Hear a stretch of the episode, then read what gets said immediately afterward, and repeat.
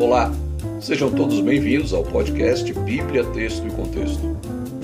Este é o curso Crescimento e Discipulado da Igreja Presbiteriana do Brasil. O tema do nosso estudo de hoje é Como posso ter certeza da salvação?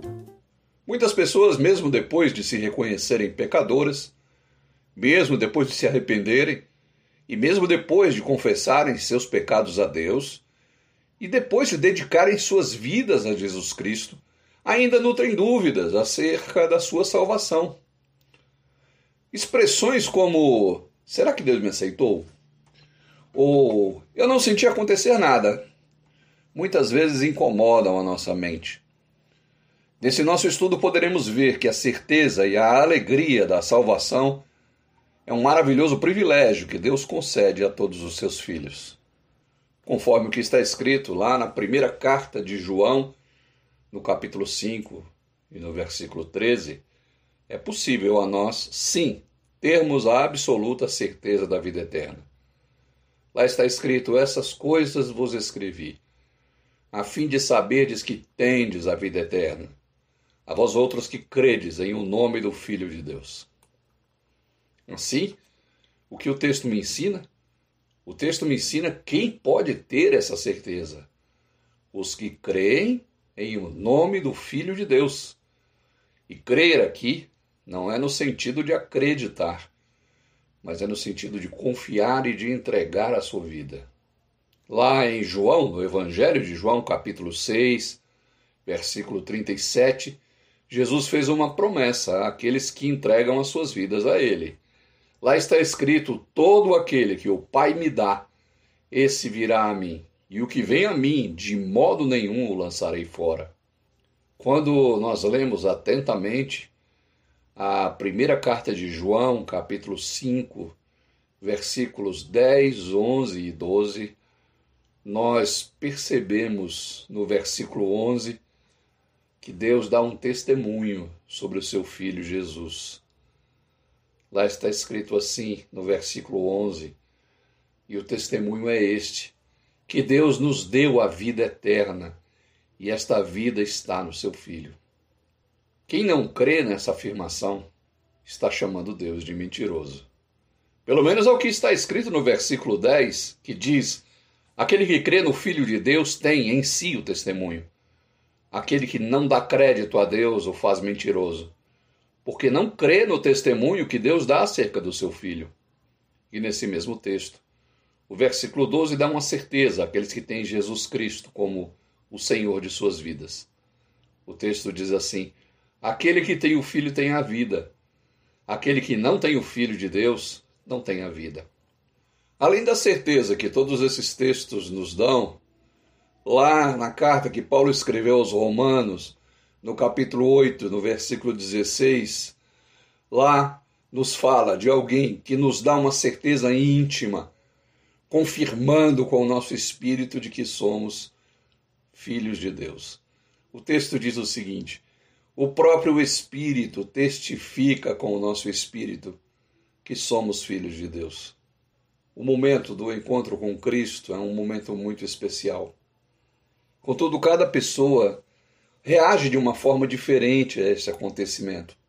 Uns reagem com profunda emoção, às vezes até chorando, enquanto que outros não têm nenhuma manifestação emocional. Por isso precisamos nos lembrar de que não são as nossas emoções que determinam a nossa relação com Deus, mas o que determina a nossa relação com Deus é a fidelidade dele nossas emoções podem mudar, mas Deus nunca muda. Uma outra preocupação bem comum é: se eu pecar, vou perder a salvação? Na primeira carta que João escreveu, no capítulo 3, versículo 9, lá está escrito: Quem é nascido de Deus não vive na prática do pecado. Preste bem atenção nesse texto ao verbo viver. Porque uma coisa é pecar e a outra coisa é viver na prática do pecado. O pecado na vida de um cristão, na vida daquele que entregou sua vida a Cristo, é um acidente, não é um hábito. Lá na primeira carta de João, capítulo 2, versículo 1, nós aprendemos que a Bíblia nos dá uma orientação para não cairmos em pecado, mas se tropeçarmos, nós temos um recurso. O texto diz: Filhinhos meus, essas coisas vos escrevo para que não pequeis.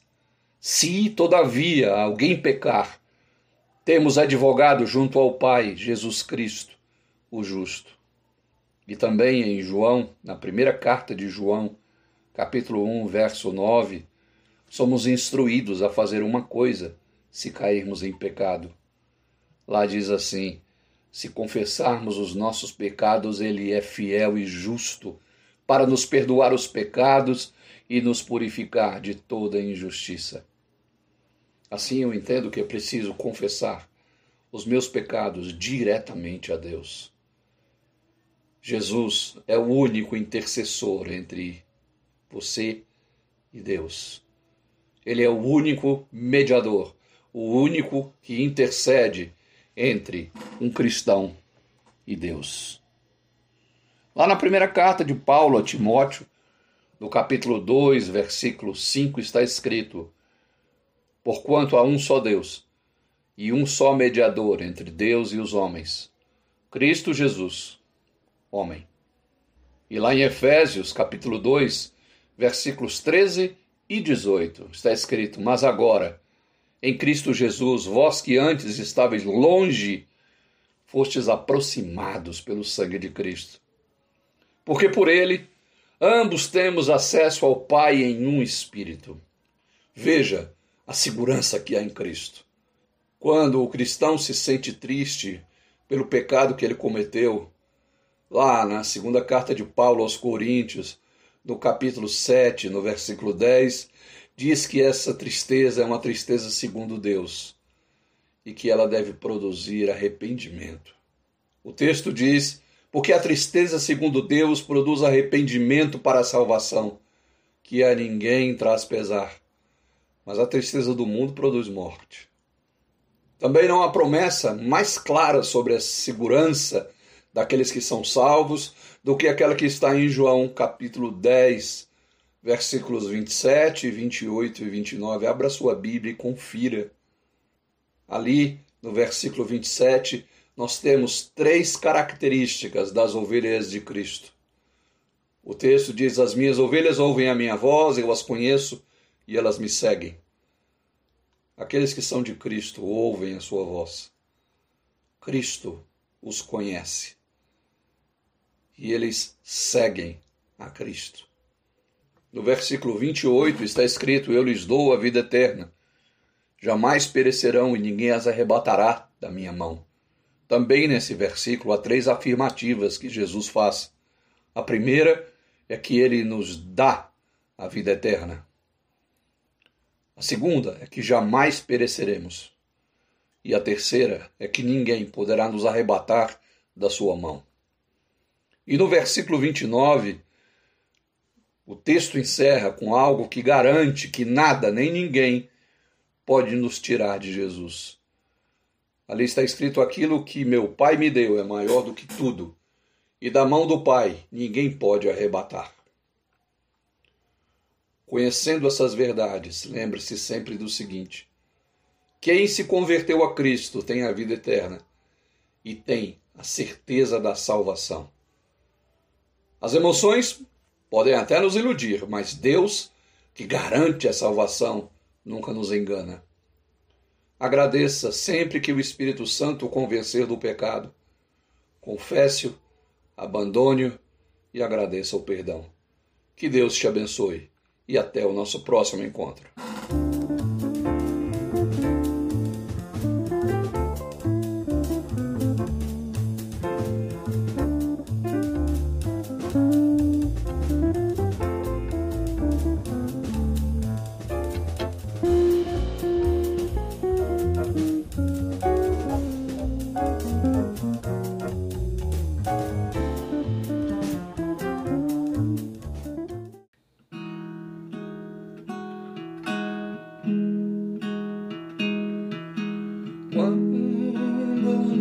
Quando um bondoso amigo é Cristo.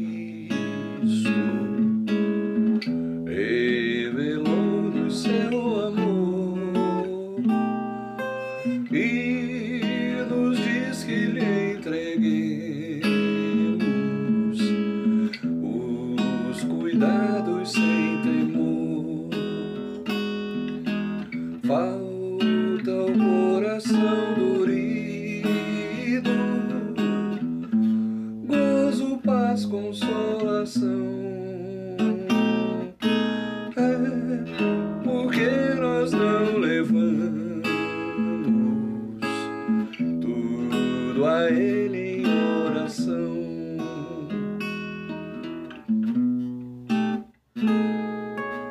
Andas triste carregar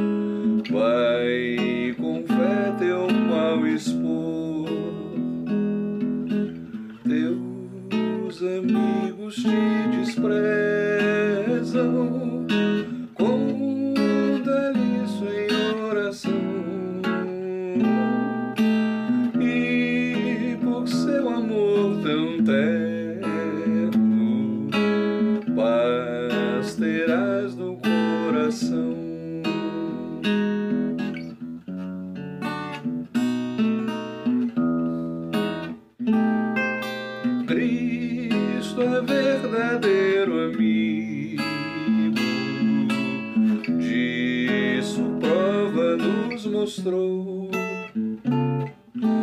Quando para é resgatar-nos, ele humilde se encarnou, derramou precioso sangue para nos purificar.